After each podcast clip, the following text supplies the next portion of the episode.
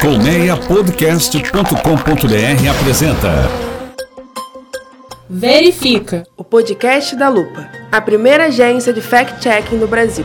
Olá, bem-vindo, bem-vinda ao Verifica. Você que já nos acompanha já sabe que esse é o podcast da Agência Lupa, a primeira agência de fact-checking do Brasil. Você que ainda não nos acompanha, que está com a gente pela primeira vez, fique sabendo também que o Verifica é o primeiro podcast especializado em fact-checking e verificação de fatos em língua portuguesa. Eu sou Natália Leal, sou diretora de conteúdo da Agência Lupa. Quem me acompanha no Verifica mais uma vez é o nosso diretor de estratégias e negócios, Gilberto Scofield Júnior. Tudo bem? Tudo bem, guria? E olá aí para você que ouve esse terceiro episódio do nosso podcast Verifica. Quem acompanha a gente aqui né, pelo menos quem já assistiu os dois últimos episódios, sabe que a nossa ideia aqui é esclarecer sobre essas estratégias de disseminação de informações descontextualizadas, erradas, desencontradas, que são feitas só para confundir as pessoas. Pois é, Gil, e nessa primeira temporada do Verifica, a gente desmente então alguns boatos que circulam em redes sociais. Nessa cruzada contra a desinformação, hoje a gente passa limpo vários casos que envolvem um dos tipos de fraude mais comuns nessas plataformas, que é a falsificação da capa de uma renomada revista para dar credibilidade a uma informação que se quer viralizar como se fosse verdadeira. Pois é, né, Nath? É coisa tática velha, né? Isso tem sido um artifício muito usado em meio aí à polarização política que segue pegando fogo nas redes sociais até hoje, aí, desde as eleições.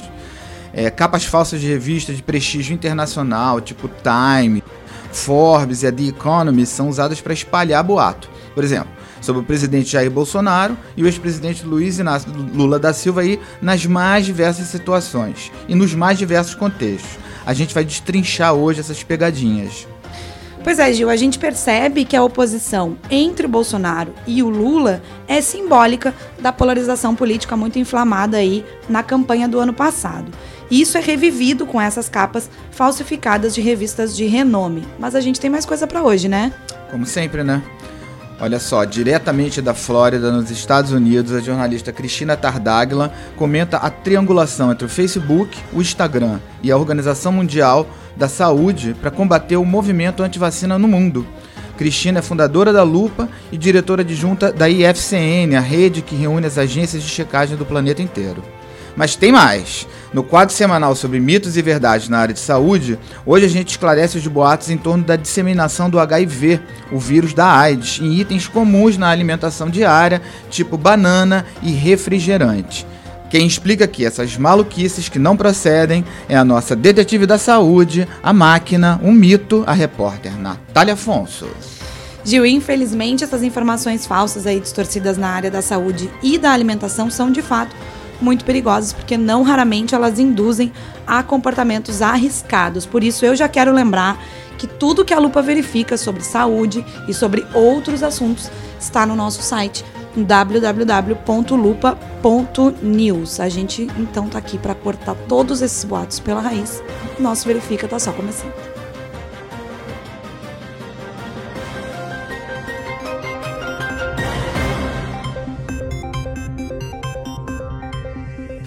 Bom, todo mundo no mundo da comunicação e fora dele também sabe que capa de jornal e capa de revista elas funcionam para dar credibilidade e chamar atenção para um assunto, né? Credibilidade é uma fonte, chamar atenção para um assunto uh, importante, digamos assim.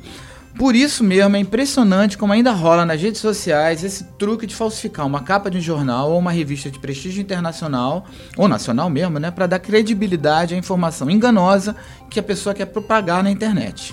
Pois é, Gil, essa falsa chancela da revista de renome, né, faz com que a informação seja mais rapidamente percebida como verdadeira e aumenta o potencial aí de, de viralização na, na internet, né, nas redes sociais. Por isso a gente sempre lembra aqui no Verifica como é importante checar o fundamento e principalmente a procedência de uma informação, né, antes de tratá-la diretamente como uma informação verdadeira e acabar aí compartilhando a história nas redes sociais sem fazer nenhuma verificação, sem checar. Pois é, eu acho um cuidado indispensável mesmo quando a informação é vinculada a uma publicação de renome, né? Até porque muitas vezes o vínculo se revela uma fraude. A gente destrincha a partir de agora essas pegadinhas que têm jogado gasolina na fogueira da polarização política nas redes sociais. O primeiro caso que a gente traz aqui hoje para você envolve a publicação satírica Charlie Hebdo. Circula pelas redes sociais um post de uma suposta capa da revista francesa com uma charge que mostra o presidente Jair Bolsonaro vestido como Adolf Hitler. No texto que acompanha a ilustração, a gente lê, abre aspas, o renascimento do nazismo. O líder Bolsonaro quer o Brasil acima de tudo.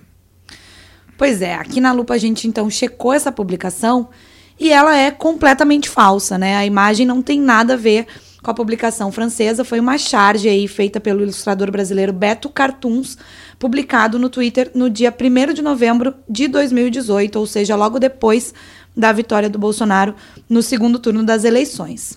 Você pode ver aí essa imagem original na página da Lupa na internet, a lupa.news. O desenho vem acompanhado da legenda A Onda, numa referência ao filme alemão de 2008 sobre um professor que ensina o fascismo aos seus alunos por meio de uma experiência prática. É um clássico. Essa capa falsa apareceu pela primeira vez num blog chamado Novas Pensatas. Foi publicado em 10 de novembro do ano passado. Esse texto do blog deixa bem claro que se trata de uma montagem, mas não é a mesma coisa que acontece com o post que circula atualmente nas redes sociais. Pois é, Nath, e a gente percebe que a desinformação assume diversos tons políticos partidários, né? Ela reflete, como a gente destacou aí na abertura do programa, o antagonismo entre lulistas e bolsonaristas que vem se intensificando aí desde a campanha do ano passado e de certa forma está estendido até hoje nos fóruns digitais. Tanto que circula pelas redes sociais uma outra capa falsa da mesma publicação envolvendo aí o ex-presidente Luiz Inácio Lula da Silva. A página é ilustrada por uma montagem da Santa Ceia com fotos de ministro do Supremo Tribunal Federal e do petista. A legenda é irônica, né? Abre aspas. Corte Suprema do Brasil acredita que Lula é um santo. Se trata aí, na verdade, de uma montagem feita sobre a capa da edição de quase 10 anos atrás, né, do, da Charlie Hebdo, foi publicada no dia 22 de dezembro de 2010. E lá nessa charge original, que está lá na capa da revista, que também dá para ver lá no site da Lupa, www.lupa.news, o que aparece, na verdade, é um menino Jesus vestido, orando como islâmico em uma manjedoura, diante de um José e de uma Maria assustados, de um animais raivosos. É uma ilustração aí que, que aparece acompanhada de uma frase que diz o seguinte, abre aspas, Islamofobia, devemos ter medo do pequeno Jesus? E sobrou até para Time, uma das mais influentes revistas semanais de informação do mundo. Uma charge que teria saído na publicação americana tem viralizado aí na internet. A imagem pode ser vista também na página da Lupa, lupa.news. Ela mostra um soldado que, segundo a legenda, seria o presidente Jair Bolsonaro protegendo os brasileiros contra adagas e bombas, representando o socialismo.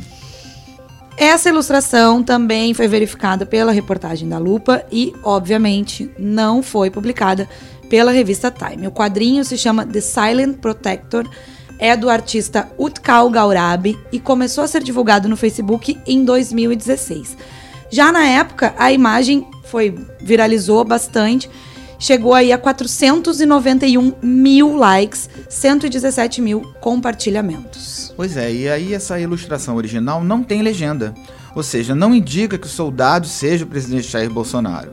Desde 2017, a charge é explorada de forma humorística para ilustrar as mais diversas opiniões e personagens.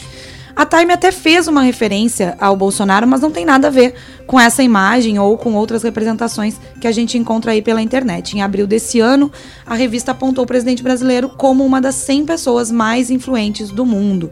O texto da publicação qualifica Bolsonaro como um personagem complexo por um lado, representa, abre aspas, uma ruptura brusca com uma década de corrupção de alto nível. Mas, por outro lado, abrindo aspas novamente, seria um garoto propaganda da masculinidade tóxica que pode reverter os progressos do Brasil no enfrentamento às mudanças.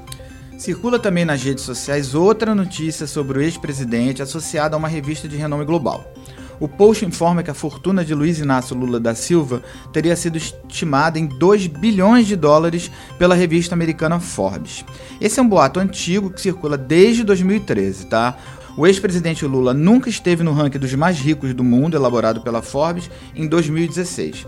Naquele ano, especificamente, 16 brasileiros figuraram na tal lista de bilionários, mas Lula não foi um deles. Isso foi reforçado numa nota divulgada pela própria revista Forbes, diante das informações falsas que começaram a circular na época e que circulam até hoje.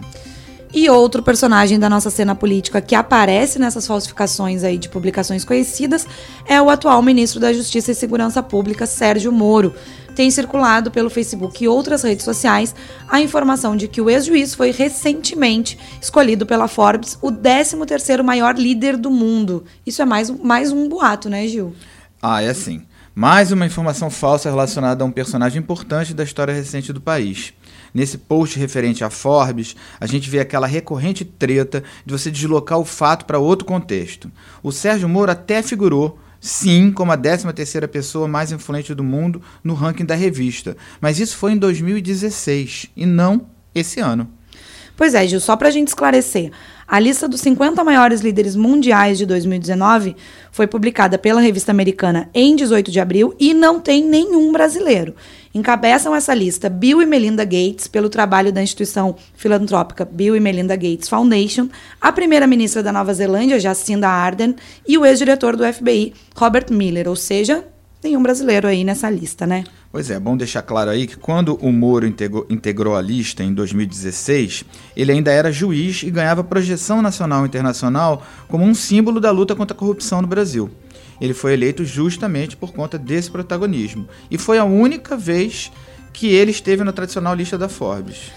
Pois é, Gil, para a gente fechar esse tema, é importante a gente lembrar que as revistas, sejam elas nacionais ou internacionais, costumam manter aí um acervo das suas capas nos seus sites, e isso é muito fácil de acessar e verificar se tem algum fundamento aquilo que a gente está vendo aí compartilhado em redes sociais. É importante a gente prestar atenção Uh, porque muitas vezes são falsificações bastante grosseiras, né? Montagens bastante é grosseiras.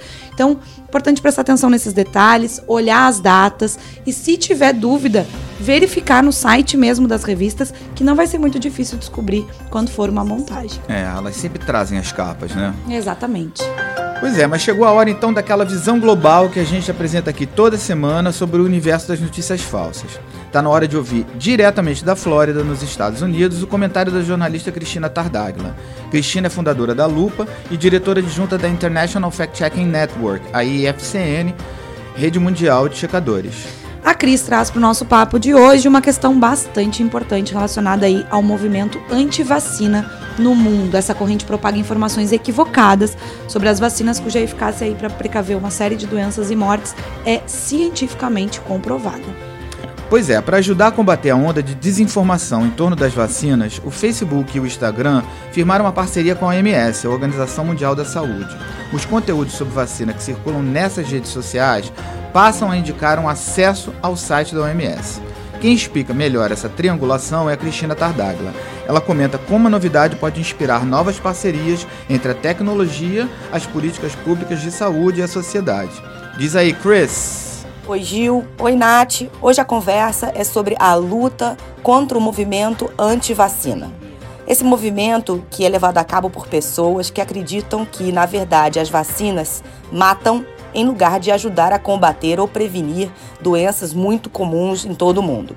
Bom, a notícia é que na semana passada, na última quarta-feira especificamente, o pessoal que trabalha no Facebook e no Instagram anunciou uma grande parceria com a Organização Mundial de Saúde. O que, que vai começar a acontecer tanto no Facebook quanto no Instagram?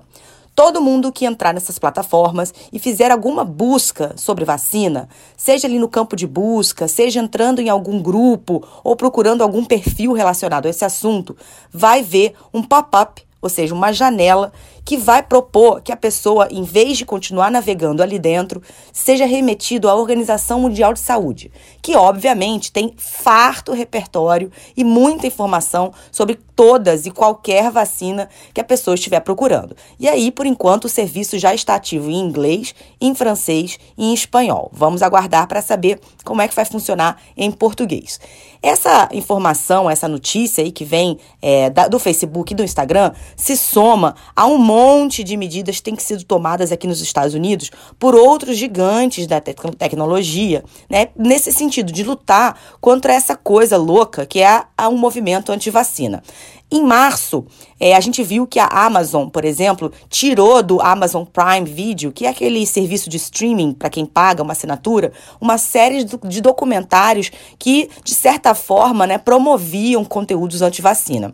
Um pouco, umas semanas antes, tinha sido a vez do YouTube. O YouTube foi flagrado pelo BuzzFeed, permitindo que é, páginas e vídeos contendo também material anti-vacina pudesse colocar publicidade, logo ganhar um trocado, monetizar, né, promovendo essa informação, esse tipo de conteúdo contrário à vacinação de crianças e adultos mundo afora. São medidas que obviamente causam aí um debate enorme, né? Retirar conteúdo de plataforma nem sempre é alguma coisa que está alinhado, sobretudo com os princípios dos fact-checkers. A gente, como vocês bem sabem, a gente gosta mais da, desses movimentos que, que tendem a oferecer mais dados e mais informações para que os cidadãos sozinhos possam tomar suas decisões. E é por conta disso que a gente celebra aí, de alguma forma, essa decisão do Facebook de oferecer mais informações a quem procurar, tanto no Face quanto no Instagram, dados sobre vacinação. É muito bom saber que as duas plataformas vão remeter essas pessoas a uma base de dados confiável,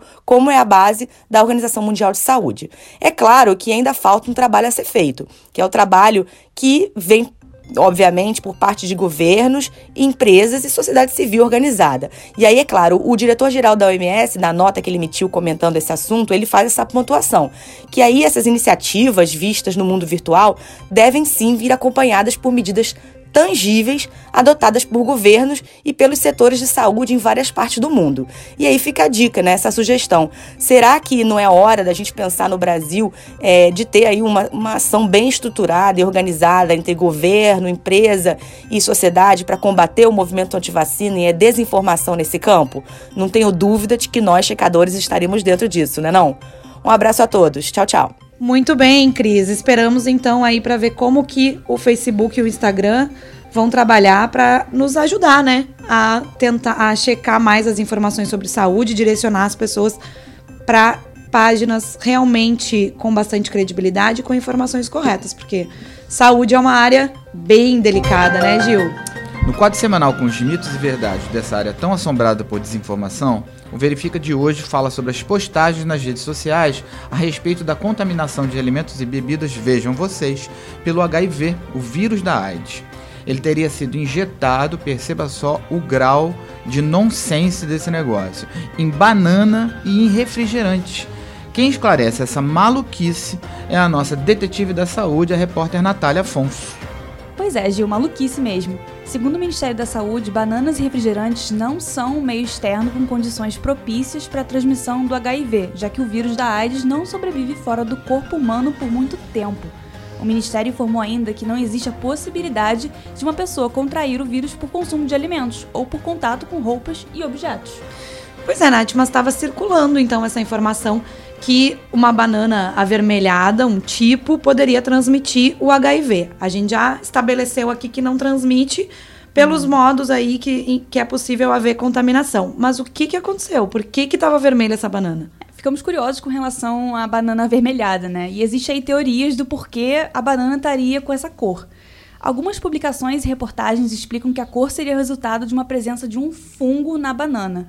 Outra teoria é do site Plantix, que descreve doenças e anomalias que podem acontecer com plantas ou frutos.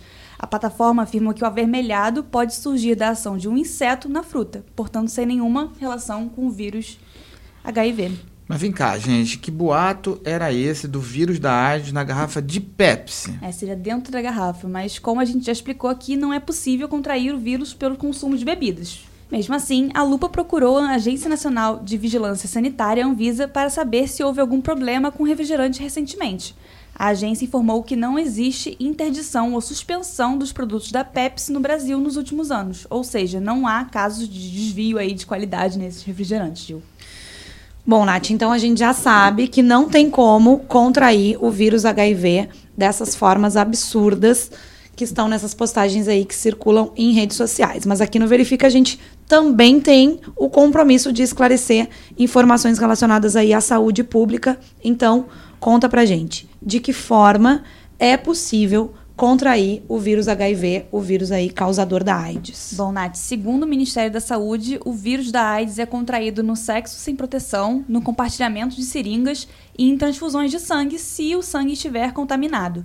O HIV também pode ser transmitido de mãe infectada para o filho durante a gravidez, no parto e na amamentação. E também por instrumentos que furam ou cortam caso eles tenham, não tenham sido né, esterilizados antes do uso. Entre as formas pelas quais não é possível se contrair o vírus estão um aperto de mão, um abraço, suor, lágrima e a utilização de sabonetes, toalhas ou lençóis. Muito bem, Nath. Já esclarecemos aí então mais um boato sobre saúde que circula em redes sociais, né? Vamos reforçar para o nosso ouvinte que o HIV não pode ser transmitido por alimentos, por bebidas. Então, postagens desse tipo são realmente falaciosas, completamente falsas.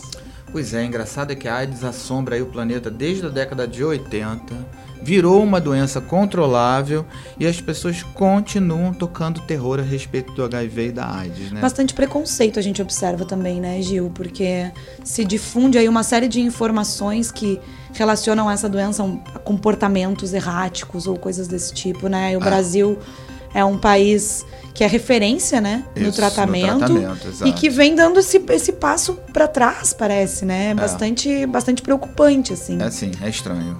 Por isso é importante a gente sempre destacar essas informações aqui, mais um serviço que esperamos estar uh, fazendo aos nossos ouvintes, não é? é isso aí. Então, assim, a gente vai fechando o Verifica de hoje. Lembrando que você pode encontrar mais detalhes, imagens sobre os casos que a gente discutiu nesse episódio, no terceiro episódio da nossa primeira temporada, na página da Lupa, na internet, o www.lupa.com News. Obrigado, Gil. Obrigada, Nath, por mais esse programa.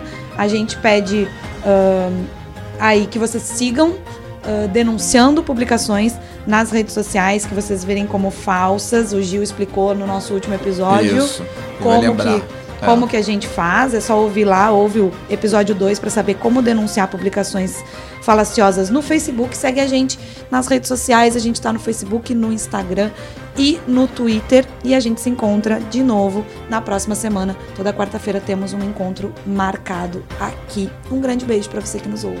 É isso aí. Até semana que vem. Um grande beijo para todo mundo. Tchau.